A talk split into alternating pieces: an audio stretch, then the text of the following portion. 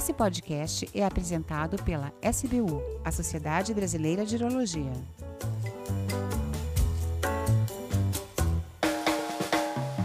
Olá a todos! Eu sou o Ricardo Vita, médico urologista, membro titular da Sociedade Brasileira de Urologia. Bem-vindos a mais um podcast da Rádio SBU. Estamos no final do mês de fevereiro, no qual destinamos atenção especial aos cuidados preventivos contra o câncer de pênis e a jornada do diagnóstico ao pós-tratamento dos pacientes que sofrem desse mal. Nesse episódio, vamos falar sobre as expectativas e consequências após o tratamento dessa doença, uma vez que podem ser necessárias mutilações em diferentes graus e que podem impactar fortemente a qualidade de vida sexual e psicológica desses pacientes. Eu convido então o Dr. Júlio Bissoli, urologista responsável pela cirurgia de uretra e reconstrução do Hospital das Clínicas da Faculdade de Medicina da USP, doutor em Engenharia de Tecidos pela URU-USP e Universidade de Sheffield, no Reino Unido. Júlio, muito bem-vindo à nossa rádio e obrigado pelo aceite para participar desse podcast. Eu vou fazer algumas perguntas para você sobre o tratamento do câncer de pênis, as consequências após o tratamento do câncer de pênis. É, esse tratamento ele pode acarretar diferentes graus de mutilação. Você poderia comentar um pouco sobre eles, por favor, meu amigo? Muito bem-vindo. Gostaria de agradecer à Rádio SBU pelo convite. É um prazer responder essas perguntas aqui sobre câncer de pênis e urologia reconstrutiva. O tratamento de câncer de pênis pode acarretar, sem dúvida, graus diferentes de mutilação.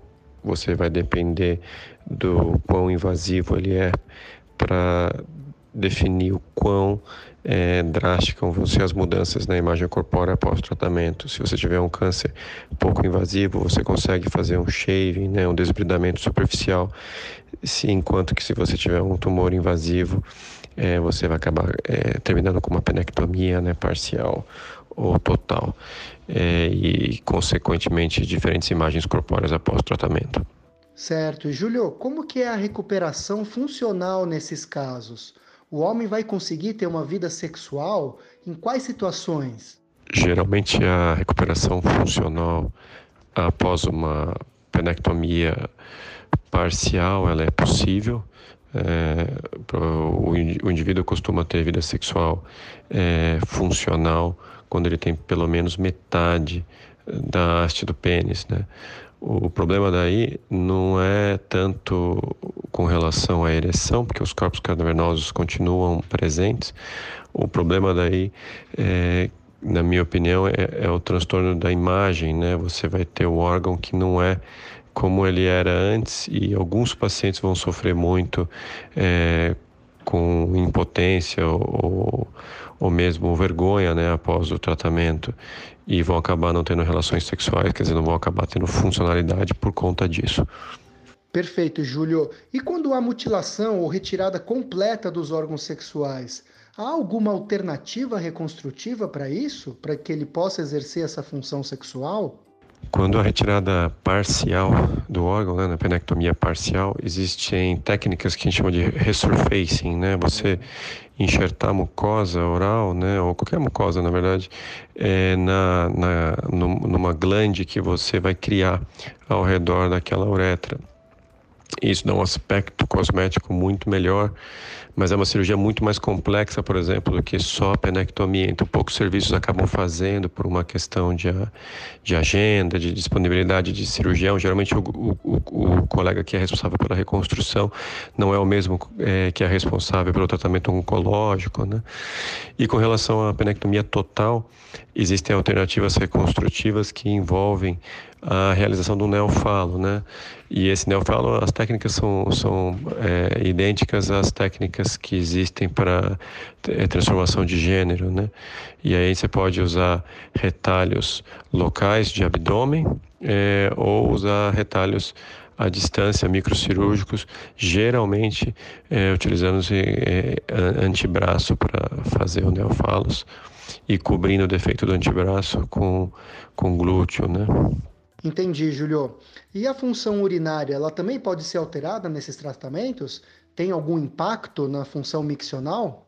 Com relação à função miccional, esses pacientes submetidos a ressecções parciais, permanecendo com a haste peniana, eles vão ter a habilidade de direcionar o jato, mas muito comumente vão evoluir com spray.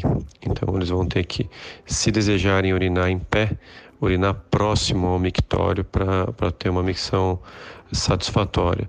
Já os pacientes que evoluíram com uma penectomia total, né, esses aí vão se comportar de maneira parecida com os pacientes que têm é, uma derivação perineal, né, quer dizer, uma uretrostomia perineal.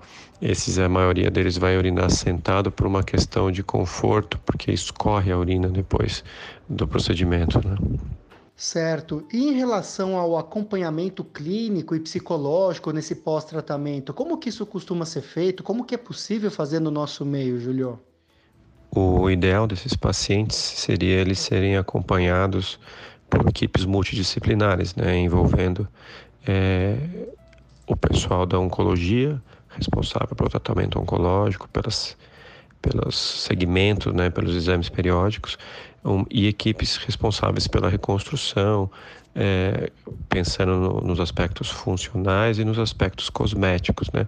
Aí poderia, claro, ser alguém da urologia, é, de urologia reconstrutiva ou alguém da plástica também, né? E o terceiro aspecto é com relação a, a aspectos psicológicos do tratamento, né? Envolver aí o pessoal da psiquiatria ou da psicologia mas tudo isso é muito complexo, né? É, não são todos os hospitais que dispõem de equipes de todas essas especialidades e concatenar o tratamento acaba sendo bem difícil, né? É, por ser também um tumor relativamente raro no nosso meio hoje em dia, né? felizmente, é, e aí a gente acaba dedicando cada vez menos espaço, é, mesmo dentre as equipes oncológicas hoje, tem poucos serviços com pessoas realmente especializadas em câncer de pênis, né? Bom, uh, queria agradecer uh, o convite no, da, da Rádio SBU, em nome do Dr. Ricardo Vita, é, e é um prazer participar aqui do programa. Excelente. Agradeço o Dr. Júlio Bissoli pela disponibilidade e participação e pelas importantes explicações que nos deu. Continue enviando suas dúvidas através do Fale Conosco em nosso portal em nome da Sociedade Brasileira de Urologia, eu, Ricardo Vita, me despeço, agradeço a todos pela audiência e os convido a acompanharem nossos próximos podcasts da Rádio SBU, bem como todos os projetos e temas da nossa sociedade através do nosso portal www.portaldaurologia.org.br. Estamos chegando no mês de março, onde daremos uma atenção especial à incontinência urinária. Até a próxima, pessoal, e fiquem todos bem e com saúde.